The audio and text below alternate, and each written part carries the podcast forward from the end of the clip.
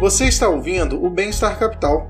Nós existimos com o propósito de informar e promover um debate propositivo e substancial sobre determinados temas de interesse público. Nós somos financiados principalmente por nossos ouvintes, então acesse nosso Padrim para contribuir com uma mídia independente. Acesse também neoliberais.com e cadastre seu e-mail para receber notícias de nossa rede e também do nosso podcast e canal. Uh, bom dia, boa tarde, boa noite, meu consagrado minha consagrada. A gente está hoje no mais, em mais um episódio do Bem-Estar Capital nessa época de pandemia, onde a gente tenta fazer o possível para ficar vivo e se isolar e respeitar as regras de isolamento. Uh, no episódio de hoje, a gente está na série de políticas públicas e reformas. É uma série que a gente está continuando desde o ano passado, onde a gente tenta trazer especialistas para debater reformas essenciais do nosso ordenamento institucional, seja ele jurídico, seja ele executivo ou mesmo econômico. Hoje a gente tem a alegria de trazer o professor Túlio Viana. O Túlio é professor da Universidade Federal de Minas Gerais na área de depart do Departamento de Direito Penal, onde ele tem mestre, onde ele tem um mestrado e um doutorado na matéria. Uh, Para conversar com o Túlio hoje, a gente trouxe o Gabriel Nunes, do Liberais e Evolucionários, e temos eu também, o Gelson Almeida, o frequente da situação. Uh, Túlio, uh, por favor, se apresente ou faça um comentário a respeito. Bom, boa noite, Gelson, Gabriel. Queria agradecer inicialmente o convite, participar, um prazer estar aqui no, no programa e é, dizer que esse tema é sempre muito desafiador, né? Porque ainda mais nos momentos que a gente, no momento político que a gente vive, mas é um tema muito bom de ser tratado, né? Então, assim, fico feliz. Eu acho que talvez a gente possa começar com uma breve exposição, né?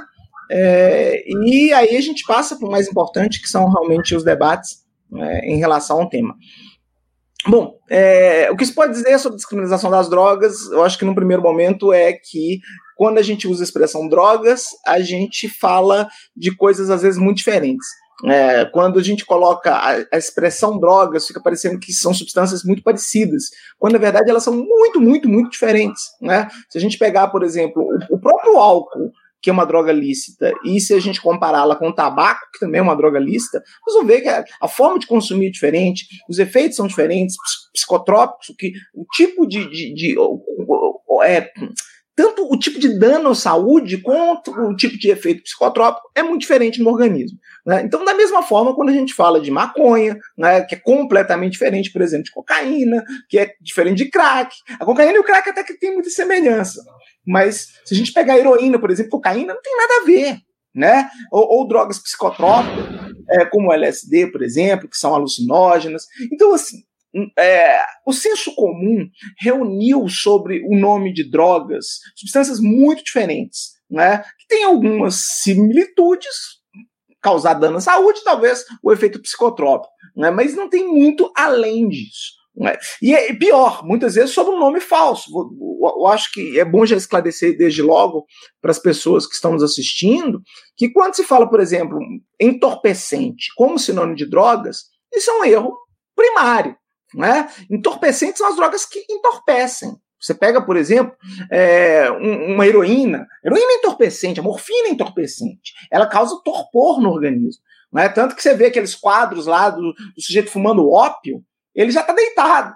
Porque quando o negócio bate, se ele estiver em pé, ele pode cair bater com a cabeça. Né? Então, essas drogas, sim, são as drogas chamadas entorpecentes tecnicamente, corretamente. Mas o crack, por exemplo, não tem nada de entorpecente. É um estimulante. Cocaína é um estimulante. O café é um estimulante. Né? Então, assim, é, nós temos drogas com efeitos muito diferentes. Drogas que estimulam e drogas que entorpecem. E tem drogas que ainda provocam alucinações, né? Ou alterações da percepção é, de uma forma geral. Então, não dá. Acho que o pr primeiro erro em se, se traçar essas políticas públicas, como se faz hoje, não só no Brasil, isso não é um problema nosso exclusivo, de, do mundo de uma forma geral, é pensar nas drogas como uma, uma coisa muito única, muito parecida, quando na verdade elas são muito diferentes, elas têm características diferentes, elas provocam coisas diferentes no organismo. Né? E aí, quando você proíbe todas elas, coloca elas todas no mesmo balaio, proíbe, e pior, ainda impõe uma pena igual. A pena para o sujeito que vende a maconha é exatamente a mesma pena do sujeito que vende o crack.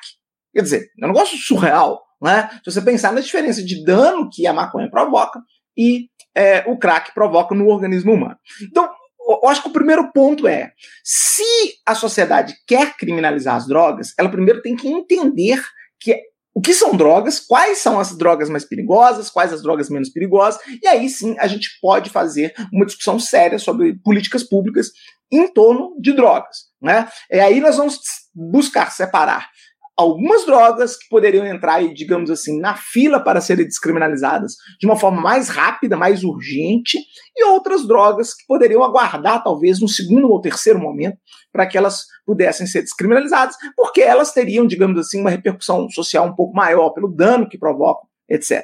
Né? É, uma coisa importante quando se fala em drogas é, é pensar o, o, a, a, a, o quanto que elas são tóxicas aos organismos, ao organismo humano. Né? Agora, essa toxicidade ela tem que ser dividida em dois tipos: uma toxicidade aguda e uma toxicidade crônica. Né? É, então, você muitas vezes pensa, pensa um cigarro, por exemplo. Ninguém morre de overdose de cigarro. Não existe o tabaco, né? Ou, a maconha também. Ninguém vai morrer de overdose fumando é, um baseado. Não, não existe é, isso de morrer de overdose. É, existem drogas que matam de overdose, matam com uma única dose. Quando eu falo overdose, estou pensando uma única dose, é uma dose maior que seja. Né? O próprio álcool. A pessoa pode consumir durante uma noite inteira o álcool, entrar em coma alcoólico, e se não, não tiver um pronto atendimento, ela pode vir a falecer. Né? Mas existem outras drogas que matam é, de overdose, que são né, famosas, né? a cocaína, o crack, por exemplo, né, matam de overdose. Mas elas são poucas. Se você fizer uma, se você pegar uma tabela falando quais as drogas que matam no uso é, é, agudo, vamos dizer assim, né? É, então, aquela toxicidade que mata de uma vez por overdose é de um grupo muito restrito de drogas, muito restrito. Inclusive o álcool, que é uma droga lícita, está entre, entre elas, tá? Mas a maioria das drogas não matam numa overdose. Elas provocam, sim, danos ao organismo, né? No, no, que a gente chama de toxicidade crônica, e esse dano vai se dispersar ao longo da vida. Se o sujeito usa com mais frequência, ele vai ter mais probabilidade de é, sofrer esse dano. Vejam, vou pegar mais uma, um exemplo de uma droga lícita para que a coisa fique clara: o tabaco todo mundo sabe que tabaco provoca dano à saúde. Se você está assistindo e acha que não, que é um, uma conspiração, sei lá, que não querem que. O, é, é falta de informação, é simplesmente isso. Claro que o tabaco provoca dano à saúde, mas ele é lícito. Porque as pessoas, né, a sociedade entende que as pessoas são livres para decidir se elas querem ou não pagar o preço é, com a saúde dela em relação a essa droga. Né? Então, é, ele não mata de overdose. Se você fumar sei lá, um maço de cigarro, você não vai morrer. Não, é, num, num, dia você não vai morrer. Você pode, ao longo do tempo, contrair câncer, contrair uma série de doenças, e aí você vai acabar falecendo. Mas essa é uma toxicidade crônica, que se é, ao longo do tempo a pessoa pode adquirir uma doença. Então, muito do que se fala em relação a drogas é baseado na ideia da overdose. Ou seja, da toxicidade aguda. Né? Se fala drogas matam. Quando a pessoa fala drogas matam, né, não é. O álcool mata, se pensasse também. O, o tabaco mata. O, o álcool provoca overdose. Pode, especialmente um destilado, né, dependendo do destilado, pode provocar uma overdose e o sujeito morrer. Né? Então, esse eu acho que é um ponto. Entender se, se a gente proíbe por conta da toxicidade aguda ou da toxicidade crônica. É, é, esse é um outro ponto. E finalmente nós temos um elemento que sempre é colocado na, na mesa, que é a possibilidade das pessoas se tornarem agressivas e praticarem crimes sob efeito de droga. Isso é sempre colocado na discussão em relação às drogas. Mas se você pegar também é, e colocar as drogas na mesa e os efeitos dela, nós vamos ver que são poucas drogas que vão realmente deixar o sujeito, vamos dizer assim, mais agressivo. E o álcool está entre elas. Só para deixar bastante claro também, o álcool está entre elas tá? Mas se a gente pegar aí a cocaína, o crack, né? Sendo a cocaína e o crack colocadas ali, dependendo da situação do uso, elas podem deixar o sujeito mais agressivo, sim. Né? Agora, a maioria absoluta das drogas não vai deixar o sujeito. A maconha, por exemplo, não vai deixar o sujeito mais agressivo. Pelo contrário, corre o risco dele ir praticar um crime e ficar rindo lá, ser preso imediatamente. Né? Então, vejam, é, o, que, o, o importante é para se discutir política de drogas, nós temos que entender o que são drogas, quais as drogas provocam o que no organismo humano, e aí sim a gente pode fazer uma discussão um pouco mais séria. né? Porque se a gente pegar droga a droga, efeito a efeito no organismo humano, a maioria dessas drogas que hoje são criminalizadas não se justificaria a criminalização, tá? Eu não vou dizer todas 100%, ainda que em, em última análise, isso, eu, ao meu ver, num futuro seria todas, seria 100%, mas para a gente descriminalizar, digamos assim, amanhã e não, não ter nenhum clamor social, dá para você descriminalizar 80% dessas drogas e, não, e, a sociedade nem, nem perceber a diferença. É, é esse que é o ponto. Não é?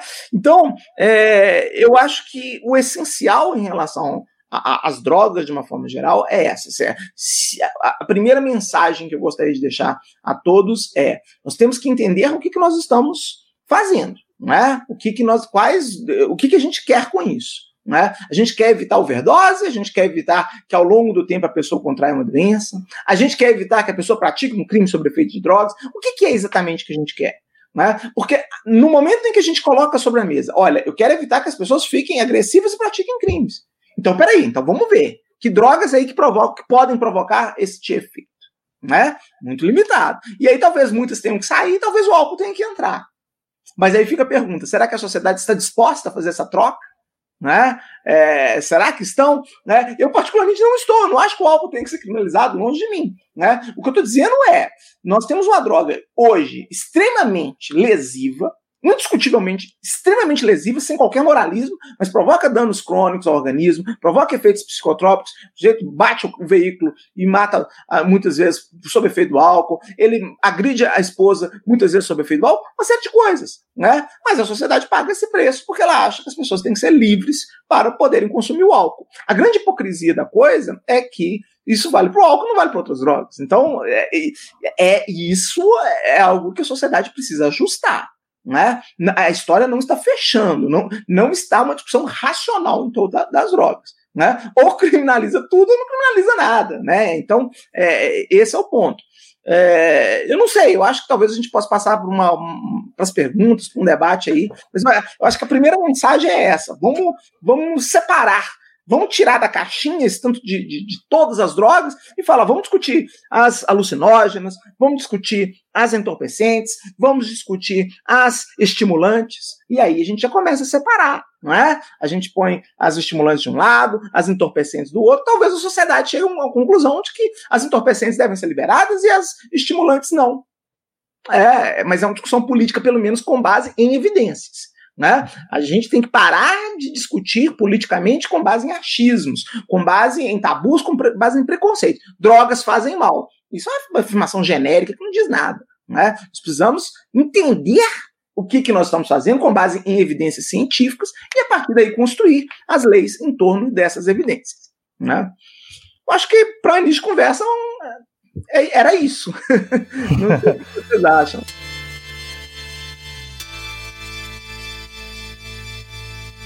Cara, ele deu uma introdução excelente. Eu até vou. Eu consigo puxar essa introdução para nossa primeira pergunta, cara, porque ele estava falando do rol de toxicidade das substâncias.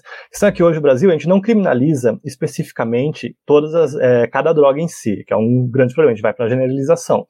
A gente criminaliza tóxicos. Então, o que, que delimita o que é tóxicos? A, a limitação de toxicidade está numa portaria da Agência Nacional de Vigilância Sanitária, que é a Anvisa. Bom, e uhum. com base nos últimos momentos que a gente tem hoje, a gente percebeu o poder, o vasto poder da Anvisa, seja para uhum. aprovar a importação de insumos, aprovar vacinas e etc. Então, a Anvisa também tem essa questão de drogas na mão dela, porque é ela quem administra o rol de toxicidades. É com base nela que a gente tem noção de é, elementos tóxicos que são proibidos, que incidem na lei de na lei penal, na lei de tóxicos, ou então aqueles que são liberados via é, receita médica, ou então aqueles que são liberados em uma farmácia em si. Hoje, a gente tem duas frentes para a descriminalização das drogas principais. A gente tem uma série, infinidade, na verdade, mas duas que realmente têm lógica. A primeira é via abolição da norma penal, abolição da lei de tóxicos, tipo, é, literalmente descriminalizando a conduta, e uma segunda infralegal, que é alterar essa portaria da Anvisa a respeito da toxicidade, que é onde se delimita quais é, elementos tóxicos são criminalizados e quais são é, vendidos via é, prescrição médica. Eu queria que o Túlio comentasse a respeito dessas duas medidas: a descriminalização via abolição do tipo penal e a descriminalização via alteração do rol de tóxicos da Anvisa. Qual você acha que ele é mais é, verossímil ou adequado para o momento brasileiro?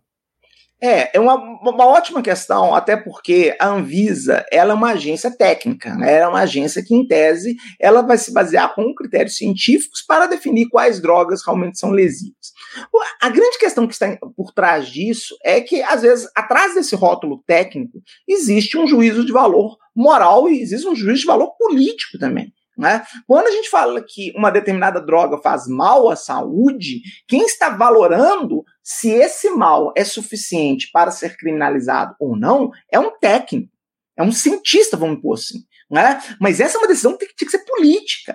A ciência pode nos informar quais os graus de, de, de lesividade que uma determinada droga provoca. Agora, a decisão soberana se a sociedade deve ou não arcar com isso, se ela deve liberar e assumir os riscos dessa liberalização ou não, não é uma decisão científica. Essa é uma decisão política. Uma decisão política que precisa ser informada por critérios científicos. Mas não é o cientista que toma a decisão. É basicamente quando o médico chega para você e fala assim: olha, você tem uma doença. Se você não operar, você vai morrer. Mas você pode escolher não operar e aí tomar, fazer um tratamento paliativo para ter uma morte digna. Então, assim, o que a ciência pode nos fazer é nos informar, mas a decisão em torno disso, ela é uma decisão política. Não deveria nunca caber a um órgão burocrático, um, um órgão técnico, vamos chamar assim, como a Anvisa, de decidir isso. Por quê? Porque, ao contrário, por exemplo, o antibiótico. Quando a Anvisa fala, olha, esse antibiótico só pode ser vendido é, sob receita médica. O, o, grande problema é que se todo mundo começar a usar antibiótico sem receita médica, esse antibiótico perde o poder dele e eu acabo causando dano a terceiros. Né? Se eu começo a consumir desenfreadamente antibiótico, esse antibiótico deixa de funcionar para a sociedade em geral. Então eu estou prejudicando outras pessoas. Agora, se a pessoa começa a usar drogas e provocar dano à própria saúde, ela não está passando esse dano à saúde dela para outras pessoas. Então não é um problema exclusivamente técnico, né? não é um problema de, de saúde pública, como se coloca. Isso é uma grande falsidade. O problema das drogas é um problema de saúde individual, não é de saúde pública. O sujeito usar droga na casa dele, o sujeito usar álcool na casa dele, o sujeito usar maconha na casa dele, o sujeito usar crack na casa dele, não vai gerar dano à saúde de outra pessoa. É óbvio que sempre vem aquela conversa. Ah, mas ele pode usar droga, ficar doidão e matar alguém. Mas isso com álcool pode também. E ele vai ser punido pelo crime que ele praticar sob efeito do álcool e sob efeito do crack. Isso já existe. Isso não precisa criar nada. Isso já é assim. Né? Então, é, eu particularmente sou muito crítico aos critérios de deixar isso na mão de um órgão técnico como a Anvisa. Porém, né? A Anvisa não é tão livre assim como a gente imagina, porque existem tratados internacionais de repressão a determinadas drogas, que o Brasil assinou. E aí a Anvisa acaba ficando meio que de mãos atadas. Ela tem uma certa liberdade, né? como é no caso do lança-perfume, que, que é criminalizado, uma loucura, muitos países não é, e aqui é. Né? É como no caso é, da Salvia Divinorum, que recentemente foi criminalizada e ninguém ficou sabendo. Recentemente, mais ou menos, já tem alguns anos. Tá? Recentemente, para muito velho. Hã? Daime. É, e aí você coloca aquilo na Anvisa, e a Anvisa criminaliza, você nem, às vezes você nem fica sabendo. Se a pessoa não está acompanhando aquilo, é uma portaria. Né? Então, assim, se é uma droga menos comum, como foi o caso da Salvia Divinorum, não houve nenhum tipo de repercussão. A imprensa nem falou disso. Meio que é, quem estava sabendo, os usuários talvez ficaram sabendo ali e tal. Então é muito complicado, é muito fechado. Né? Então eu acho que o primeiro ponto é nós temos que pensar isso numa discussão mais ampla de, de Congresso Nacional, é de lei mesmo. Né? É, eu não sou a favor só de descriminalizar, sou a favor de legalizar, pelo menos a maioria absoluta das drogas. Tá? Para quem não quem está assistindo e não sabe a diferença, quando eu descriminalizo, como muitos países fizeram, especialmente com a maconha, deixa de ser crime. Mas passa, mas continua proibido. Você não pode comprar no supermercado, não pode comprar é, na farmácia. Tem alguns países que, que colocam farmácia para vender drogas, drogaria, talvez faça algum sentido, né? Mas a grande questão é, é, quando você legaliza, ela pode ser vendida. Pode ter restrições, tá, gente? O álcool tem restrição, não pode ser vendido para menor. Se alguém respeita, aí é outro problema. Mas não pode. Não pode ser vendido para menor. Então, claro que vai ter restrições. E aí nós vamos definir quais estabelecimentos vão poder vender. É farmácia? É bar? É supermercado? Né? Mesmo a Holanda, que já tem. É, quando a gente pensa em descriminalização das drogas, a gente pensa na Holanda, porque é uma, uma referência né, óbvia. É, mesmo na Holanda, você não tem. No coffee shop não vende álcool. Né? É, então, nós temos restrições. Pode-se criar, olha, vai ter um estabelecimento específico para vender drogas. Vai ter o outro que vende álcool. Não pode. Eu não vejo problema, tá? Mas vai lá. Mas tudo bem, você quer separar o álcool das outras drogas, separa. Então, é, é tudo uma questão de discussão política. Agora, eu particularmente acho que tem que ser por lei. Né? É algo talvez sério demais para a Anvisa fazer. Ela faz. Eu acho que ela tem que parar de criminalizar. Né? E talvez descriminalizar drogas assim menos conhecidas. Mas uma maconha, por exemplo, é, é, eu acho inviável um órgão técnico assumir essa responsabilidade política. Isso vai ter que ser feito pelo Congresso. Tá? Isso vai ter que ser feito pelo Congresso. Agora, as pessoas precisam entender. Não é algo que interessa aos maconheiros. É, tem essa lógica, né? Ao usuário. Só, só discute esse negócio a, é quem é usuário. Isso é uma bobagem sem tamanho. Né? Porque existe um mercado aí que está sendo é, desperdiçado, literalmente. Existem pessoas querendo comprar, existem pessoas querendo vender. Então, isso para a economia já é ruim, porque a gente não produz aquele mercado que existiria. E ainda é ruim porque o Estado tem que investir dinheiro na repressão. Então, aqui, mas eu vou deixar isso para as perguntas, depois, se vocês quiserem que a gente uhum. enfrente essa questão. Mas é, eu não vejo. Isso é uma discussão política. E essas decisões políticas cabem ao Congresso. Agora, o nosso Congresso, se ele é conservador, não tem muito o que fazer. Né? Uh, Gabriel, você tem um comentário? É, não, eu acho que dá para emendar aproveitando que o Túlio falou na persecução penal. Deixa eu só fazer uma, só fazer uma pergunta, ah, porque então antes disso, o Túlio, pelo que a gente percebeu da resposta dele, ele tem uma premissa mais no sentido da legitimidade da democracia. Ele, questões nesse nível têm que ser obrigatoriamente de ser discursadas e debatidas em uma arena pública, na casa legislativa. Mas eu queria perguntar qual a percepção dele sobre essa discussão no judiciário, porque o que a gente está vendo hoje em dia é a provocação do STF via DPF, a DIN, a respeito da liberação e descriminalização de drogas. Tipo, isso também não é casa do povo, isso não é tipo Congresso, isso é uma discussão unilateral e monocrática, muitas vezes via liminar, né, a respeito de um tema que deveria ser debatido sobre o Congresso. Então eu queria saber a posição do Túlio a respeito dessa captura de discussão via STF. Ótima questão, foi muito bom você ter colocado essa questão realmente.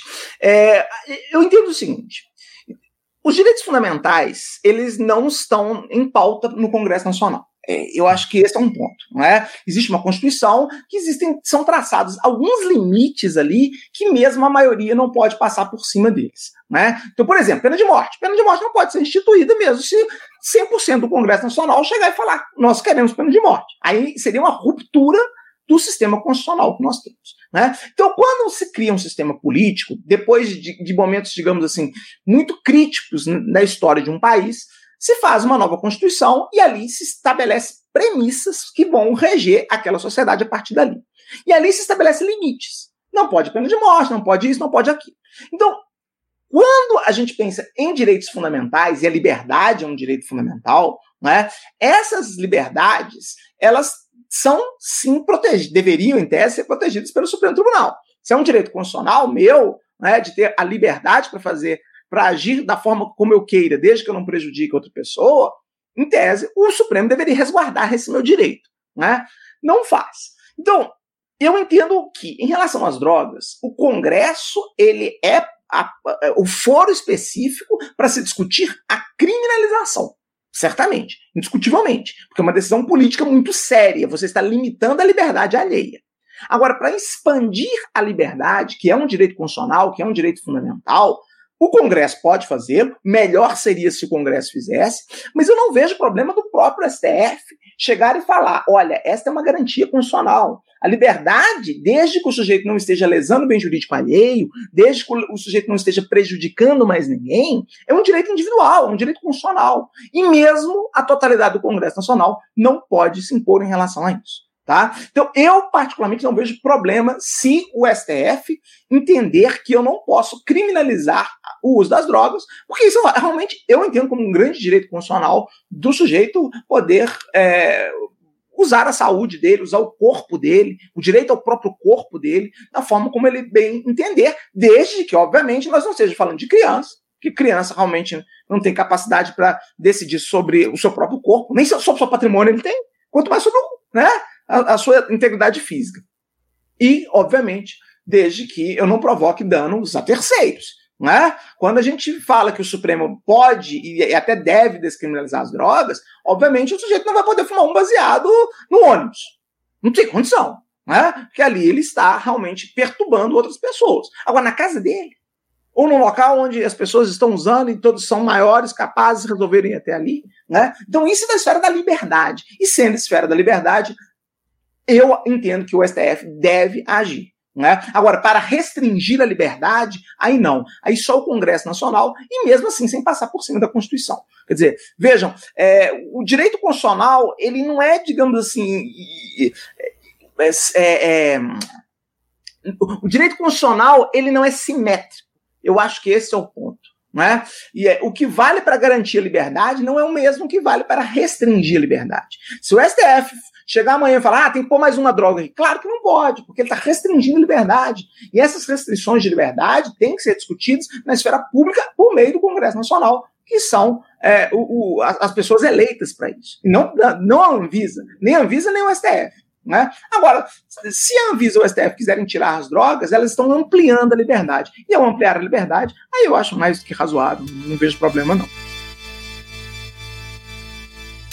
É, bom, aproveitando que o Túlio comentou sobre as implicações é, de, de, gasto público, certo? Da, da persecução penal do, do, das pessoas que infringem o, o Código Penal por é, traficarem ou consumir, que seja, uhum. portarem drogas. Então, aproveitando que o, o Túlio comentou isso, é, uma das consequências da Lei de Tóxicos de 2006 foi um aumento substancial da, da população privada de liberdade. É, e por conta da natureza da atuação das nossas polícias, a maior parte dos, do, do, dos presos é preso em flagrante, normalmente portando pequenas quantidades de drogas, a maior parte jovens, a maior parte negros. No caso das mulheres, especificamente, em que o aumento foi ainda mais substancial do que no caso dos homens, a maior parte da, da, das réis é, é, é, foi presa tentando. A maior parte não, mas uma grande parte das réis foi presa tentando entrar em presídios, portando pequenas quantidades uhum. de drogas para seus maridos, namorados, o que seja. É, então, o que eu queria perguntar era o seguinte: é, é possível, como uma resposta, pensar é, ainda dentro do, do, do, do, da, do, do, estado em que as drogas estão criminalizadas, não falando aqui em, em descriminalização ou legalização. É possível pensar em alguns tipos de penas alternativas é, eu cito, por exemplo, o caso de brigas em estádios em que, em vez da, da pena privativa de, de liberdade, se usa uma pena restritiva de direitos. Normalmente, o sujeito que se, que se envolve em brigas de estádios, ele, brigas de torcidas, ele tem que comparecer a uma delegacia nos dias de jogos, por exemplo. Uhum. Então, existe, existe é, respaldo legal para esse tipo de aplicação? E se não, é, o que a gente precisa ver de uma reforma no Código de Processo Penal para que isso seja colocado em prática? É, é, é uma ótima pergunta também, porque trata de um, de um, ponto social sobre quem que paga essa, esse preço pela criminalização. Né? A gente sabe é, que o problema da criminalização das drogas é que você vai recrutar essas pessoas que vão trabalhar no tráfico, no mercado das drogas, é um mercado que existe aí, é entre a, a população mais vulnerável, claro. É? é claro que existem traficantes de alta renda, né, de, de filhos de, de, famílias estruturadas, de, de, com, com, uma boa condição socioeconômica, mas a maioria não é da, da, dessas famílias e a maior parte dos traficantes que vão ser presos é de baixa renda. E aí, claro, a gente cria um problema social ainda maior, né? Porque você aumenta aquela, aquele, aquele fosso econômico, aquele fosso social que existe. É, eu, particularmente, não acho. Acho que é, é, essa política ela existe justamente porque são essas pessoas que fazem um trabalho, digamos assim, sujo de vender as drogas. Enquanto que a maioria, não vou dizer a maioria, mas enquanto uma parte substancial dos consumidores são é, das elites econômicas e sociais do país. Então, isso gera um problema gravíssimo, porque o traficante, em última análise, ele suporta uma pena imensa, uma pena grande, enquanto que o usuário, hoje, no Brasil, ainda que seja continue sendo crime o uso das drogas, né? Mas ele não tem uma pena privativa de liberdade, não tem prisão. Né? Então, na prática, ele vai sofrer uma repreensão verbal ali do juiz, alguma coisa do gênero. Então, isso aumenta muito o fosso. Se fosse o contrário, as chances de uma descriminalização ou as chances de, de, tornar a pena do tráfico uma pena alternativa, uma pena substitutiva, seria muito maior. Porque nós teríamos as penas graves caindo. Imagino que a pena maior fosse a do usuário, por exemplo. Né? É claro que as elites sociais elas ficariam indignadas com isso e falar: ah, meu filho, pobrezinho, né? Ele usa drogas, mas é gente boa, aquela coisa toda. E aí, logo haveria um clamor público, porque na hora que a, é, é, essas pessoas começassem a ser presas e sofrer com a prisão, é, haveria uma pressão política de cima das camadas sociais mais fortes para mudar a lei. Né? Como os, os, traficantes, na sua grande maioria, pelo menos os presos, né? É muito traficante rico, certamente, que não vai preso, né? Os, os, atacadistas, vamos dizer assim. Mas como o traficante varejista, aquele que faz a distribuição das drogas e que normalmente é preso, né?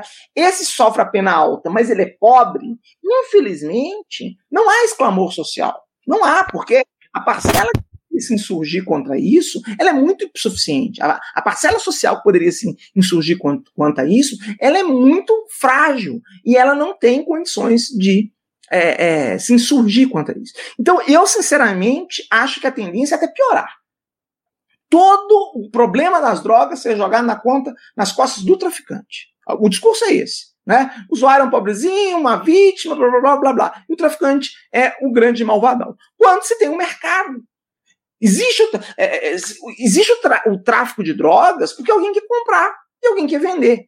Né? Então, enquanto existe isso, é uma grande sacanagem você punir o traficante e não punir o usuário. E, e, e isso é uma, é uma, grande discussão. Veja, eu estou querendo descriminalizar para todos, eu não estou querendo punir o usuário como era antigamente, não. Entendam bem. Né? Eu só estou dizendo que se descriminalizou o problema das drogas em relação à parcela social rica, da, a parte rica da sociedade, que é usuário, na, de uma forma geral, que usa suas drogas na balada com muita tranquilidade. Né? Você vai numa balada, você vê as pessoas usando drogas com muita tranquilidade, sem um mínimo risco ali de ter algum problema mais sério. Não é? Enquanto que aquele indivíduo mais pobre é visto como traficante, e mesmo às vezes ele é, é flagrado com uma baixa quantidade de droga e é, é indiciado por tráfico de drogas. E aí ele tem que se virar para provar que ele só era usuário. Né? Então, assim, enquanto for assim, eu não, sou, não sou otimista. Acho até mais fácil descriminalizar algumas drogas do que isso. Né? Eu acho que a tendência é jogarem essa conta nas costas dos mais pobres, né? falarem não, não trafiquem. Né? O que é ingênuo. Ingênuo. Porque num país pobre como o nosso, num país desigual como o nosso, com tanta gente sem, sem emprego, é óbvio que o tráfico de drogas vai sempre conseguir regimentar funcionários para trabalhar na, na empresa deles. Eles têm um, um potencial econômico para regimentar trabalhadores que a maioria das empresas não tem. Eu, eu não tenho como concorrer no meu escritório se eu precisar pagar um sujeito ali fazer é, é, um auxiliar de serviços gerais no meu escritório, eu não consigo pagar o que o tráfico paga. Não, não tem como, eu quebro o escritório no mesmo dia. Por quê? Porque eles têm dinheiro. É uma, então, e, e oferecem isso é, é ao, ao a pessoa que está desempregada, com uma situação econômica frágil e que precisa sustentar uma família, que, que quer ter ascensão social, etc, etc. Né? Então a sociedade quer é, é, é, lidar com o problema das drogas, ela quer proibir as drogas, mas jogando a conta toda nessa parcela da população, enquanto que o usuário é livre para usar. Vai funcionar? Claro que não. É, isso é ingênuo, desculpa, mas isso é muito ingênuo. A pessoa achar que isso vai funcionar é uma ingenuidade absurda. Não vai funcionar, não tem como funcionar. Porque você está colocando, você está ameaçando justamente a, a parcela mais vulnerável. Eles, eles têm muito a ganhar entrando para o tráfico. O, o, usuário que tem, que tem muito a perder se você tivesse uma pena muito alta. Porque o usuário ia pensar, não, não vou né, usar as drogas porque posso ser preso, destruir toda a faculdade, né? não quero ter esse prejuízo na minha vida. Então, para o usuário, é, a pena de prisão é algo muito assustador. Para o traficante, não, ele não tem muito a perder. Né? Então, infelizmente, eu não sou otimista, não. Eu acho que eles vão continuar empurrando a conta do problema das drogas para a parcela mais pobre da população mesmo que, é, que em última análise, sempre, na maioria das vezes, paga a conta nisso. Eu tenho uma pergunta, uma complementação a essa pergunta, principalmente por causa de quem leva a conta. Porque, tipo, uhum. assim que você falou quem leva a conta, eu estava pensando no projeto de lei anticrime do Sérgio Moro, onde dentre os vários institutos tinha aquele projeto de plea bargain. Tipo, eu sou um uhum. crítico do plea bargain porque eu não entendo ainda qual momento processual ele vai ser aplicado no Brasil se vai ser uhum. na fase de inquérito, se vai ser na fase pré-denúncia. Se for na, na fase pré-denúncia, ele vai dar um poder discricionário muito grande para o Ministério Público. Eu uhum. não entendi ainda quando é que vai ser aplicado. Mas eu ainda assim, eu acho que o Instituto tem um potencial absurdo para tirar os vulneráveis dessa equação de quem leva a conta. Porque, primeiro, ele permitiria uma nova formalidade de pena, uma transformação de medidas é, é, socioeducativas, ele tiraria as pessoas que estão em prisão preventiva e que não vão cumprir regime inicial fechado da prisão preventiva, que hoje essa é uma mazela do sistema prisional, né? A gente tem gente uhum. que vai cumprir em semiaberto preso preventivamente, que é, tipo, absurdo, um absurdo. Mas eu queria entender a posição do Túlio a respeito de como o plea bargain é, se encaixaria nessa, ele amenizaria ou ele aumentaria essa desigualdade? O que, que ele pensa a respeito disso? É, eu acho que vai aumentar, né? E porque o tráfico, por exemplo, ele não vai caber o, o ANPP, né? O acordo de não persecução penal não vai caber Sim. no tráfico, porque a pena mínima do tráfico é de cinco anos, né? E para você fazer a, a, o acordo de não persecução, a pena é, mínima não pode ser superior, não pode tem, tem que ser inferior a quatro anos. E, e ser inferior a quatro anos equivale a ser igual ou inferior a três né? porque não existe pena de três anos, seis meses no Código Penal. Né? Então, ele acaba sendo muito limitado, não, não vai poder ser aplicado em crimes violentos, aquela coisa toda. Então, o tráfico já está fora. O tráfico, pelo menos o tráfico comum, não privilegiado, uhum. ele está totalmente fora. Né? Então, eu particularmente vejo que ele foi criado para se pegar crimes contra a administração pública, crimes é, de colarinho branco, de uma forma geral. Para a gente que advoga nessa área é bom. Não estou falando, do, né? É, de certa forma, agiliza o procedimento, a gente consegue. Mas, e não, não estou dizendo que deva-se é, acabar com isso, mas isso que você pôs é muito forte. É uma discricionariedade muito grande ao Ministério Público, indiscutivelmente, que vai poder jogar os termos da, da conversa na mesa e exigindo a confissão. É, e exigindo mais a confissão para que se faça o um acordo. Uma confissão prévia, que às vezes ele confessa, e aí ele, para pegar o acordo, depois ele descumpre os termos do acordo e ele é processado com base na confissão.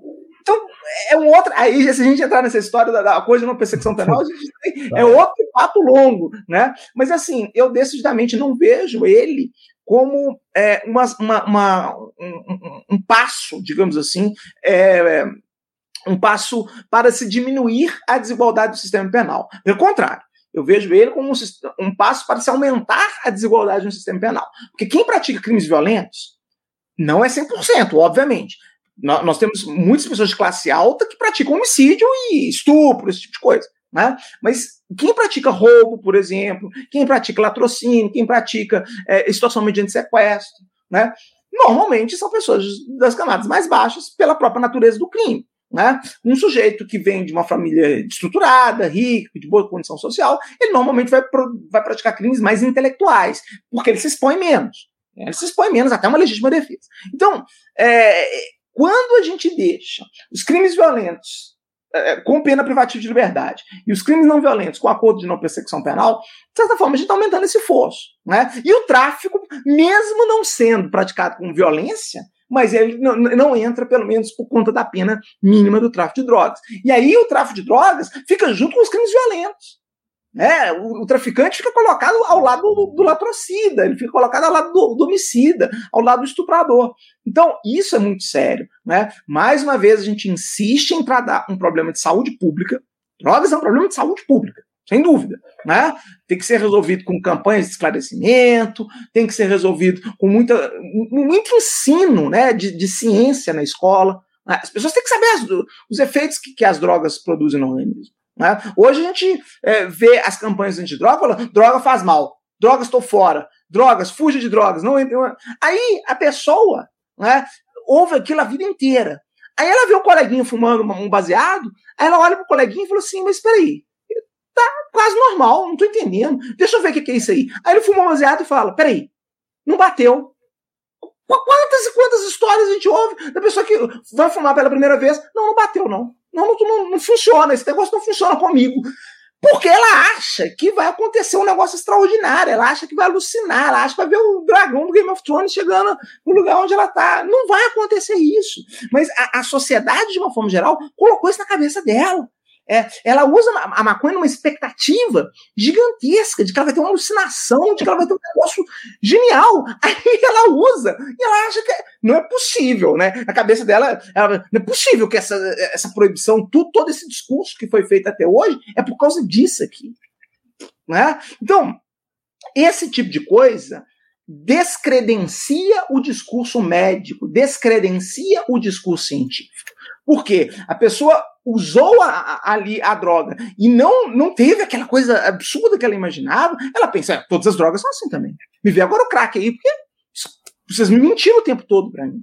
Né? E aí, a, todo o discurso, toda a publicidade que deveria ser informativa, né, que deveria explicar os efeitos da droga, acaba servindo até para, de certa forma, incentivar, porque a pessoa é, começa a achar que está na fase de experimentações, muitas vezes na adolescência, na pós-adolescência ali, querendo descobrir o mundo. É, agora vai lá. Se, se com a maconha é mentira para mim, com tudo vai mentir. E aí vão, vão experimentar drogas aí que às vezes realmente tem uma potencialidade lesiva muito grande. Né? Então, as campanhas elas precisam ser informativas, elas precisam é, dar a real para a pessoa. Dar real para o adolescente. O adolescente precisa entender o que vai acontecer e não ser tra tratado como um tabu. Não faça isso. Né? É, é quase sexo antes do casamento, para algumas pessoas. Não, não pode, por quê? Porque não pode, Deus não, não, não, permite, Deus não proíbe. E aí a pessoa fica com aquilo, é um tabu. Né? Agora, no momento que ela rompe aquele tabu uma vez, ela ganha é, é todo é um castelinho de areia, porque aquilo desmorona. Agora, se você fala, olha, se você usar uma vez, você não vai morrer, não. Né? Mas se você usar esse troço todo dia, pode ser que você tenha câncer. A pessoa vai começar a pensar duas vezes né? E, é, explicar, fazer uma política de redução de danos. Né? Muita gente não sabe, mas a, a, eu falo muito da maconha porque é a, a, droga mais consumida no Brasil. Né? Então a gente tem que falar, e de ba baixa potencialidade. Mais consumida, vírgula. Né? Segunda mais. A mais consumida é o álcool. Né? Mas é, é, das, das ilícitas ela é a mais consumida. Então, muita gente tem problemas de saúde graves em relação à maconha, não pela maconha em si, mas pelo jeito que fuma maconha. Porque a maconha pode ser fumada de, de N formas, pode ser inclusive ingerida, né? Pode, é, o famoso brigadeiro de maconha, né, que a pessoa é. come, e, e, etc. Então, o, muitas vezes a pessoa fuma aquele negócio é, ingerindo a fumaça, queima, né? Aí queima a cedinha, queima. Não é nem uma cedinha, às vezes papel vagabundo ali, tá fumando aquele negócio. E aí ele está ingerindo a toxicidade que é muitas vezes é, do papel, né, da seda e não da, da, da erva em si. Né? Se ele usasse, por exemplo, um vaporizador, talvez o dano a, a, longo prazo à saúde dele seria infinitamente menor, talvez não seria infinitamente menor. Então, isso não é explicado. Por quê? Porque existe um tabu. Né? Não vamos falar de sexo. Deixa as pessoas transarem sem camisinha, engravidarem e pegar doenças sexualmente transmissíveis. Por quê? Porque é tabu, não se deve falar de sexo. Né? Com as drogas é bem isso, é um tabu. E aí, deixa a pessoa morrer, porque fica fumando papel cheio de, de essa, essa maconha porcaria que vende aí, misturado com um monte de, de, de troço é, misturado. O traficante nem, não, não tem selo da Anvisa na droga, né? Então ele mistura ali para ganhar o dele. Não dá para confiar, não tem código de defesa de consumidor para ele. Ah, minha droga não veio 100% droga, veio misturada com porcaria. Não funciona, né? beleza. Então, falando mais sobre drogas, falando mais sobre uhum. drogas. Uh, a gente falou até agora da questão de saúde pública, da questão de, como, de acesso à informação, de acesso a mais, tipo, é, a periculosidade da droga em si. A questão é que a parte da questão de saúde pública tem a questão de como o tráfico de drogas serve como modelo de financiamento econômico para modelos de organização criminosa. Porque hoje uhum. a gente tem o crime organizado. O crime organizado, ele entende, ele, uh, o lucro dele vem da ilegalidade, porque, uh, uhum. no caso, a criminalização das drogas serve praticamente como um modelo de propriedade informal, onde ela garante que apenas o crime organizado tem acesso a esse modelo de financiamento. Eu queria perguntar para o Túlio como ele vê a questão dessa poder econômico do crime organizado e a questão de ah, como prejudicar o poder econômico do crime organizado e como proteger o bem jurídico saúde pública por meio da criminalização. Como você lida a respeito dessa dicotomia? É, eu vou começar pelo fim. Né? Eu rejeito veementemente o bem jurídico de saúde pública. Isso não existe. O que existe são saúdes individuais. Né? A saúde pública existe no antibiótico. Né? Porque se eu uso muito antibiótico, aquele antibiótico deixa de fazer efeito nas outras pessoas. Aí eu posso colocar em risco as outras pessoas. Ou na Covid, quando o sujeito pode transmitir para outras pessoas a doença. No caso das drogas, esse rótulo saúde pública, que todos os autores de direito penal usam para fundamentar e dizer que, a, que, as drogas devem ser criminalizadas, é, uma, é, é um, uma historinha, porque você não está lesando a saúde pública quando você usa uma droga. Você gera a, você lesa a saúde individual. A sua saúde você pode lesar, mas nunca a saúde pública. Então, a partir desse rótulo, a gente cria essa guerra, né? Se fala muito em guerra às drogas, para coibir as drogas. E aí é, é, entra todos os problemas econômicos que vão gerar a, o próprio crime organizado. Né? E o crime organizado, hoje, boa parte do dinheiro do crime organizado está nas drogas, pelo simples fato que as drogas são ilícitas. Né? Aliás, se você me perguntar hoje quem que é o, o, o, o setor da sociedade que seria mais atingido negativamente com a descriminalização das drogas, é, é os criminosos, obviamente. Né? Porque a partir do momento que ela se torna uma mercadoria lícita e ela entra para o mercado formal, eu não tenho mais por que ter, por exemplo, tráfico de armas. Hoje o tráfico de armas, boa parte dele, eu não vou falar toda, porque evidentemente não é toda, mas boa parte do, do tráfico de armas existe porque a droga é ilícita. Por que mais alguém compraria um fuzil? Para que, que alguém precisa de um fuzil no Brasil hoje? Basicamente, porque o sujeito monta um bunker num determinado morro e ele precisa ter um exército ali para proteger. E aí você precisa de fuzil, porque aí você precisa de arma de longo alcance. Né? Mas fuzil nem para roubar banco não serve. É uma arma imprópria para você usar num, num roubar banco. A não ser que você fique de longe ali, sei lá. Né? Aí já, já entra em, em outros problemas. Mas o fato é, boa parte do tráfico de armas ele existe para satisfazer os traficantes de droga, porque a droga é ilícita. No momento que a droga se torna lícita, ela vira uma mercadoria como outra qualquer. A Ambev não precisa comprar fuzil. Porque para você vender álcool, você não precisa disputar mercado com. É, a Ambev disputa com a Heineken, ela não precisa de fuzil, não precisa de metralhador, não precisa de nada, porque eles disputam dentro do mercado. E é assim que as coisas se fazem. Né? Então, e ainda que o álcool provoque dano à saúde, mas é, é, é isso. Né? Então, o crime organizado hoje seria quem, quem se, se, sentiria mais. Até por isso eu acho que não se deve descriminalizar tudo de uma vez também. Uhum. Tá? É, eu, eu sou francamente a favor de começar com a maconha, que vai ser uma, uma discriminação normal, muitos, muitos países do mundo já mostraram que é, muda. A Califórnia, nos Estados Unidos, que é extremamente conservador, né? Vão, já, já começaram a perceber que dá dinheiro, porque eles não são bobos, e sabem que o mercado das drogas gera um, um grande dinheiro, né? Em breve vão descriminalizar outras coisas, porque viram que o mundo não acabou. Então, acho que para as pessoas verem que o mundo não acaba, é importante começar com uma droga de grande repercussão. A maconha seria ela. Né? Descriminalizou a maconha. O mundo não acabou, já criou um mercado lícito ali da, das drogas. Que vai ter um mercado lícito, querendo ou não. E aí, claro, é, eu não, também não tenho ilusão de que os criminosos vão largar o crime por conta disso. Talvez alguns, alguns montem lá seu coffee shop e vão viver da venda lista da maconha. Mas muitos não vão. Então eles vão migrar para outras atividades criminosas. Até porque nós temos muitas armas em força. Né? Então nós precisamos ter condições de nos adaptarmos a isso. Mas uma coisa é certa: no momento que você não tem dinheiro, ninguém sobrevive sem dinheiro. Né? Nenhuma empresa sobrevive sem dinheiro. Nenhuma empresa sobrevive com a sua mercadoria caindo o preço do dia para a noite, que é o que aconteceria automaticamente. Né? No momento que você tem uma droga, veja, as pessoas falam, ah, mas vende cigarro do Paraguai. Vende, gente. Mas quantas pessoas compram cigarro do Paraguai? Né? Não, quantas pessoas compram uísque do Paraguai? Vende, vende. É mais barato? É, mas não é. E isso não é o que. Isso não justifica a pessoa ter um fuzil para fazer é, tráfico de cigarro paraguai. Um cara que faz isso não tem fuzil. Né?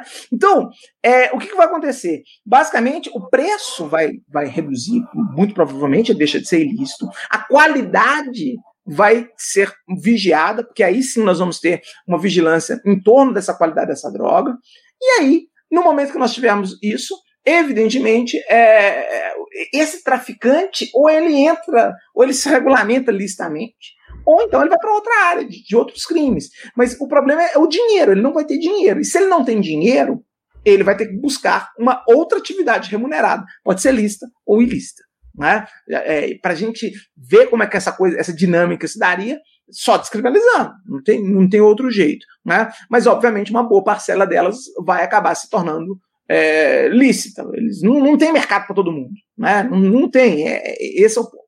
Então, tratar a questão das drogas como um problema econômico também é uma forma muito racional de se lidar com o problema. É um problema econômico também, é um problema de mercado. Se você proibir hoje o chocolate, amanhã, automaticamente, o preço do chocolate sobe e você tem traficante de chocolate. Tem a questão é? do uísque também, a lei seca nos Estados Unidos, que é o exemplo mais crasso uhum. disso. Sem dúvida. Aliás, as pessoas morriam mais de cirrose durante a lei seca do que depois da lei seca. Por quê? Porque a, os destilados produzidos durante a lei seca é, eram de péssima qualidade. Eles eram clandestinos, não havia controle de qualidade das bebidas alcoólicas produzidas clandestinamente durante a lei seca. Aí as pessoas morriam mais de cirrose, mesmo né, estando proibido o álcool em nome da saúde pública, em nome do bem comum, né, mas mesmo assim, mais, mais pessoas morriam naquela época de cirrose do que depois. Então, às vezes você tem políticas públicas até bem intencionadas, mas elas são políticas ineficientes. E, e isso é uma coisa que a gente tem que ter muito em mente.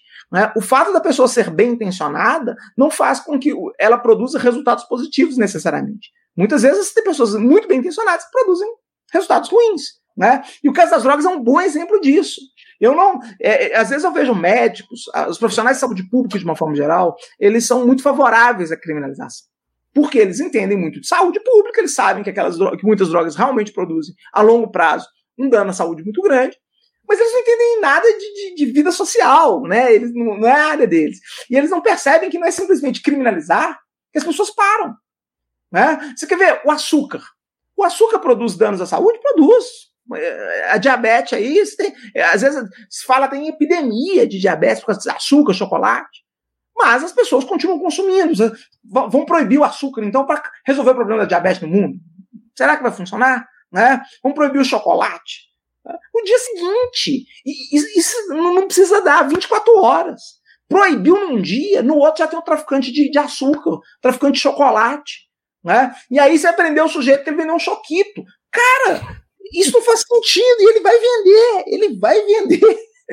Isso, isso é ótimo, né? Fazer um drops com isso aqui, botar no Instagram. Aprendeu esse jeito que ele, ele, ele vendeu um choquito. Mas é isso. É, é isso que as pessoas não entendem. É tão ridículo você prender alguém porque ele vendeu um baseado de maconha, quanto prender alguém porque vendeu um choquito. Só que o choquito hoje é lícito. E o baseado não é. É isso. Quando as pessoas entenderem isso, a, a, a, coisa fica muito mais tranquila de se lidar. Mas elas não trabalham com evidências científicas. Elas estão trabalhando com todo um, um tabu que se criou em torno da droga. Aí não tem jeito, porque não é uma discussão racional, é uma discussão emocional. A discussão que a gente vê em torno de drogas, ela não é baseada em, em, em estudos científicos, em fatos, nada. Ela é baseada em emoção. É, é, é, é, algo irracional. Ela, ela, não parte da razão. Ela parte quase do, do, impulso. Não, é um absurdo isso que você está defendendo. Às vezes a gente vai defender isso e as pessoas elas babam de raiva, né? mas elas não enfrentam os pontos. Elas não mostram objeções ao raciocínio. E é esse o ponto que tem que ser colocado. Eu sou extremamente aberto a qualquer tipo de debate. Nós precisamos debater é, dados, a gente não pode debater expectativas de ah, ele vai fumar um baseado e vai morrer, mas aí você pergunta, mas espera aí, quantas pessoas que você conhece ou que você já ouviu falar que você que existem relatos de que fumou um baseado e morreu? Ah, não sei, mas não interessa. Não, não tem jeito, né? Esse é o ponto. Túlio, aproveitando que você comentou sobre a estrutura financeira que está por trás do tráfico de drogas e que, portanto, é consequência da, da criminalização das drogas, da lei de tóxicos, a gente sabe, principalmente pela experiência do crescimento do PCC e como que o, a, a, a facção que era um, um, um, grupo organizado de presos sai dos, dos muros da, da, da carceragem, invade as ruas e toma a primeiro as periferias de São Paulo e se expande pelo Brasil, a gente sabe por conta dessa experiência que a situação, as condições do, do, do, da carceragem, elas são potencializadoras do, do crescimento e da, e do poder de fato que essas facções têm. É, uhum. é, é muito mais fácil você recrutar para o crime um sujeito que, além de preso e que, portanto, por todo o estigma que está que, que tá, é, acarretado a isso, já não tem muita perspectiva, e além disso, ele é, não tem uma condição decente de saneamento dentro da cadeia, ele não tem, às vezes a, a própria família não tem muito dinheiro para visitá-lo, então o PCC ele, ele dá um suporte a esse, a esse apenado de uma série de condições de subsistência, de segurança, e isso facilita muito a, a o recrutamento. A gente sabe uhum. disso. No entanto, a gente sabe também, por, por, por uma série de relatórios do, do, do, TCU, isso chegou a ser uma, bem noticiado em 2019, que os, munici os municípios, não, os estados que recebem os repasses do Fundo Penitenciário Nacional não executam as obras de, de tanto de melhoramento quanto de expansão de vagas conforme acordado com o fundo. Uhum. É, é, eu não e, e, e, aqui é uma questão minha. Eu não sei se isso é um problema das autoridades estaduais com, com um certo medo de, de sofrer represálias mesmo da opinião pública, porque, poxa, você está gastando esse dinheiro com, com criminoso. Uhum. É, mas aí eu queria saber de você como, como, como você enxerga essa situação. É um problema da sociedade civil? É um problema de falta de, de conhecimento do, do, do, dos detalhes mais fundos da, da questão? Ou é simplesmente um problema de vontade política, porque os, os governadores não conseguem se acertar com os prefeitos, porque também ninguém quer ter uma cadeia na, na, na cidade dele? É, como que você enxerga essa situação? É, eu não sei te dizer exatamente onde esse dinheiro se perde, né? É, não sou um especialista em, nisso, isso é mais o direito administrativo, provavelmente que o direito penal, de onde que esse dinheiro... Túlio, ele só não é investido. Como? O dinheiro não é perdido, ele só não é investido. Não, ele só não é investido naquilo, não, é contingenciado, né? contingenciado é. puramente. Uhum. É, então, é, provavelmente é, é uma escolha política por conta de voto, né? A gente sabe que construir cadeia, construir presídio nunca dá voto. Pelo contrário, tira voto. Né? Porque se o sujeito construiu um presídio perto do meu bairro aqui, eu mesmo não quero. Ninguém quer ser vizinho de uma penitenciária ou de um presídio. Então, e é algo que, quando não tira o voto, também não, não cria. Não, é, não, não, quem talvez os, os, familiares dos presos ficarem sabendo, podem gostar e, e, votar. Mas a grande maioria das pessoas pensa o problema penal como um problema repressivo não um problema ressocializador, coisa parecida. Né? Então, voto certamente não dá. E se o sujeito tem uma verba para gastar e, de certa forma, ele consegue ser né, ter a possibilidade de gastar construindo um viaduto ou construindo um presídio, não tenha dúvida, ele vai construir um viaduto. Não menor dúvida que ele fará isso, porque é a decisão política que vai lhe dar maior retorno em termos de votos, em termos de opinião pública e tudo. Né? Então, em relação a isso, não tem a menor dúvida. Agora, o problema das drogas, voltando a, a, esse ponto, ele é um problema que piora a situação da superlotação carcerária. Porque nós temos muitas pessoas que estão presas ali que simplesmente não deveriam estar. Se a gente pensar em termos de. É, é, é por vender, por traficar maconha, coisa. E, e, as penas são gigantescas. A pena mínima é de cinco anos no tráfico. Mínima. Para que você tenha uma ideia, a pena mínima do estupro é de seis anos. A pena mínima do homicídio simples é de seis anos. Então, a pena mínima do tráfico de drogas é próxima do estupro e do homicídio. É um negócio sem sentido. Né? E aí você superlota a, a, a, a, carceragem, os presídios, o sistema penal e fornece o quê? Mão de obra infinita para facções criminosas. É mão de obra infinita. Porque a família do cara está em casa, com um filho pequeno às vezes, né, passando necessidade, e ele está numa situação de absoluto descaso público, porque a maioria do, do, sistema penitenciário nosso é de absoluto descaso. Então, assim, ele não tem mais por que, sei lá, de, de alguma forma, seguir, seguir, as regras do Estado. O Estado não deu uma luz no fim do túnel para ele. Então, ele vai ser facilmente arregimentado pelo PCC. Tá? Ou por alguma igreja evangélica também, que aí são falar, é melhor que seja pela igreja, eu também acho, né? É, mas também é um outro problema. Né? É uma situação muito vulnerável. Muito vulnerável. E aí, esse indivíduo que está nessa situação vulnerável, ele vai ter basicamente a opção de se converter para uma igreja evangélica e tentar mudar de vida, e, e, e, a, e a família dele não ter dinheiro, não ter condição durante aquele período, ou ele vai ter a opção de ir para uma facção criminosa e, eventualmente, conseguir ganhar algum dinheiro ali e melhorar a situação.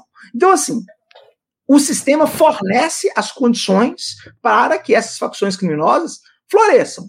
Né?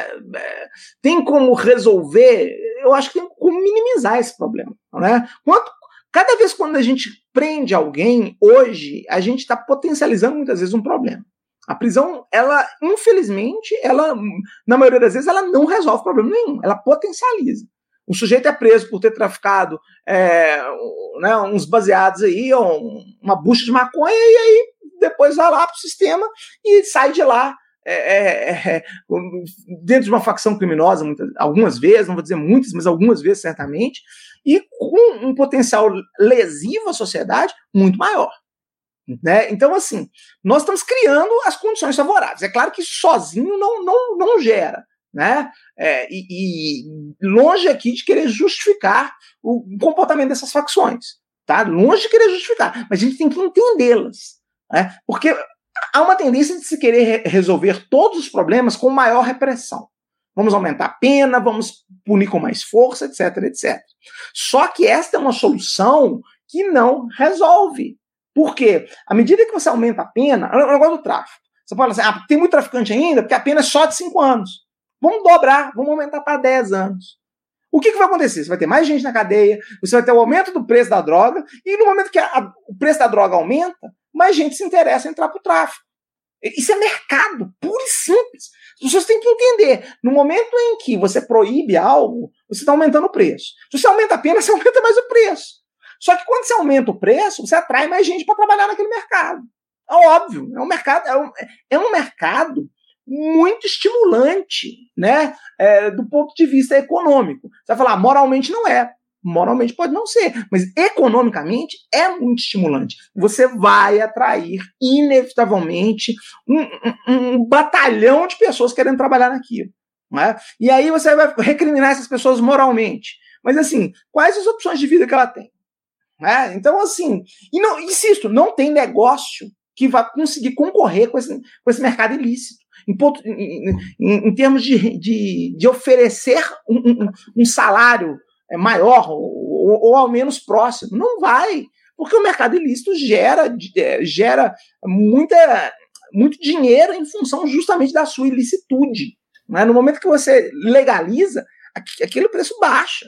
É, e, esse é um ponto. E aí você enfraquece. Por quê? Porque sem dinheiro no crime, com preço baixo e sem dinheiro, não tem dinheiro para arma, não tem dinheiro para subornar é, polícia, para subornar Ministério Público, para subornar juiz. É caro, não é barato você comprar um habeas corpus. Então, no momento que o sujeito não tem dinheiro, porque a fonte de riqueza dele acabou, porque passou a ser lista, e o, e, e o cara da padaria consegue vender maconha mais barato que ele, aí como que eles vão fazer? Né? Então, é tentar resolver o problema de forma inteligente. Né? Mas hoje as pessoas querem repressão. Né? Tô, até o ministro da Saúde brasileiro é um general. Né? Então, nós temos hoje, na, na, a cabeça das pessoas é vamos resolver tudo com força bruta. É isso, vamos resolver tudo com, com pessoas que têm uma formação em segurança pública ou em, em, militarismo. É uma militarização da saúde pública. E aí não tem jeito. Não tem, não tem saída quando você. Quando um problema de saúde é militarizado, seja na, na questão das drogas, seja na, na, na, questão do combate a uma epidemia, não, não tem como sair, não é uma, uma discussão racional. É esse que é o ponto. Né? É, mas é um, é um discurso populista que é muito mais palatável para a maioria das pessoas é, do que um discurso mais racional. Né? É muito mais fácil você ganhar curtidas nas redes sociais ou você ganhar ibope falando, né, é, aplausos de uma forma geral, falando tem que matar traficante, traficante ma machuca as criancinhas, coloca as criancinhas em risco. Cara, isso é isso que as pessoas querem ouvir. Não é por mais ineficiente que seja, mas elas querem o quê? Elas querem uma resposta emocional para o problema delas. Elas não querem algo que necessariamente funcione ou que reduza o problema. Elas querem extravasar um sentimento que às vezes é um sentimento Real! Qualquer família que teve seus filhos né, viciados, especialmente em drogas pesadas, elas vão ter uma indignação muito grande. Né? Só que esse agir passional, esse agir emocional, não vai resolver o problema. Né? Pelo contrário, pode agravá-lo. Enquanto nós trabalharmos com, emocionalmente, nós corremos o risco de agravar o problema e não de resolvê-lo. Esse é o ponto. Não, é só uma observação a esse comentário sobre resposta passional. Uh, isso também não está só na nossa política macro, tipo a, a junção dos estados e ente federativo contra o crime organizado. Isso também está descendo alguns degraus na escala municipal e estadual. Tem um uhum. artigo que eu gosto muito, que eu sempre cito quando é possível para essa questão de flagrantes e drogas, que é um artigo do Instituto Brasileiro de Jurimetria, que ele escancara a política de flagrante no tráfico de drogas é, no município de São Paulo e no estado de São Paulo. Ele comprova, ele analisa uns 3, 4 mil inquéritos policiais, boletins de ocorrência, e percebe que 70% deles não foi mediante investigação, foi meio uhum. flagrante. Então, tipo, puramente flagrante. A gente não tem uma política investigativa, a gente não tem uma política criminal bem desenhada. A gente, toda essa sequência de persecução penal hoje no estado de São Paulo, ela advém de uma política de flagrante, de uhum. observação e imediatidão, não é nada tipo, planejado em si. Então, isso já é um sinalzinho de alerta sobre quais os rumos da nossa política criminal a respeito disso. Porque se é assim no Brasil, é, em São Paulo, que é um estado com uma política relativamente bem organizada, uma polícia relativamente uhum. bem organizada, eu imagino como é em outros estados com uma polícia não tão bem organizada assim.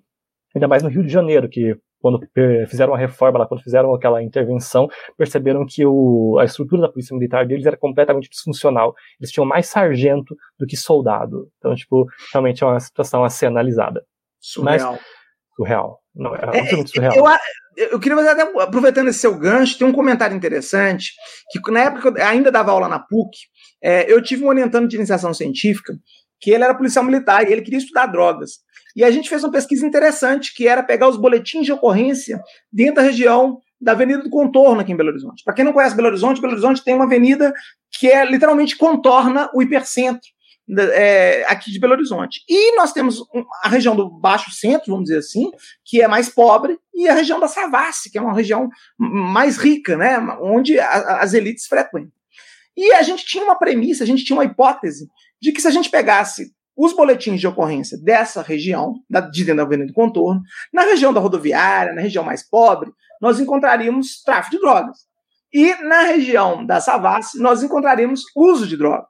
Né? Na época ainda havia até, eu acho até que era sobre a lei antiga, então o uso ainda era mais crime do que é hoje. E aí ele foi fazer a pesquisa, pegou lá, limitou o tempo, limitou. O espaço estava limitado, era na Avenida do Contorno, mas ele limitou o tempo lá, falou: vamos pegar aqui o período tal a tal. E aí nós vamos ver né, os boletins de ocorrência. Nossa, nossa premissa foi totalmente falsa. Né? A gente achava que na zona sul era uso, e na, na, na zona mais pobre é, seria tráfico. Nada disso. Na região da, da rodoviária, era muitos usuários. Muitos usuários, a maioria absoluta eram usuários de drogas. E na região da Savassi não havia drogas. Simplesmente havia, aqui em Belo Horizonte, nunca se tinha flagrante na região da Savassi. É um negócio impressionante. Não, não se encontrava drogas. Para dizer que a gente não encontrou nenhum, foi encontrado um. Aí a gente falou, ué, peraí, vamos, vamos ver, vamos ler esse caso, porque é um negócio excepcional, deve ter algo muito diferente. E tinha. O sujeito tinha estacionado o veículo dele no local proibido, e aí chegou a polícia lá e falou assim: amigo, seu carro está no local errado, vou te multar, tira daqui agora, senão eu vou te multar. E aí ele desceu e foi discutir com o policial. Falou: não, vai multar não sabe com quem você está falando, aquela coisa toda. O policial foi dar uma dura nele, revistou e achou a droga. E aí foi uso. Né? É, claro que não preciso dizer onde que está o tráfico de drogas na cidade, então. Né? Se não está dentro da região do hipercentro, provavelmente deve estar nas favelas, nas regiões mais pobres, os mais mais pobres, aí onde deve se dar os flagrantes do, do tráfico. Né? Mas isso é muito perverso, porque mostra a própria seletividade do sistema. Você vai encontrar drogas onde você procura.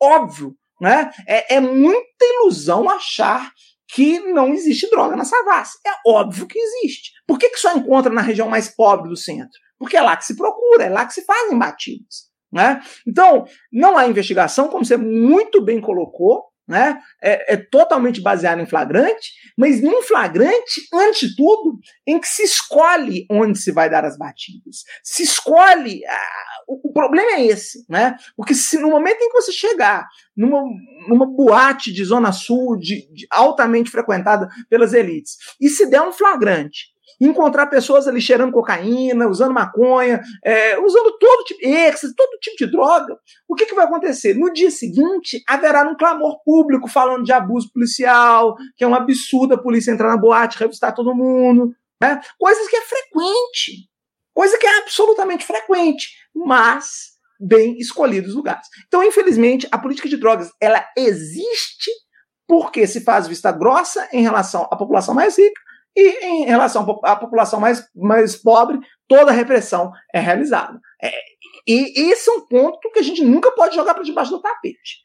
O público-alvo da guerra às drogas é muito bem escolhido. Não é aleatório. Se tem uma coisa que ele não é aleatório. Né? Isso a gente tem que ter muito em mente para discutir drogas. Será que se ele fosse aleatório, será que ele pegasse todo mundo igualmente como, como tráfico de drogas? Será que as drogas seriam um crime ainda? Será que o tráfico de drogas teria pena mínima de cinco anos? Ou ele só tem pena mínima de cinco anos porque esse público é tão bem escolhido? Essa é uma pergunta que a gente deixa no ar. Né? Eu, eu sei a resposta, né? mas talvez alguém ache que a resposta é diferente, não sei. Né? Mas eu sei muito bem a resposta. Muito bem. Uh, você tem alguma consideração final nesse programa antes de a gente encerrar? É, eu queria agradecer o convite. Eu acho que esse tema nunca é demais debatê-los. É. Eu acho que a minha consideração final é que hoje, no momento político atual no Brasil, eu vejo essa discussão muito difícil, muito distante de se tornar uma realidade. Não é? é mas que tem que ser feita, nem, nem por isso deve deixar de ser feita.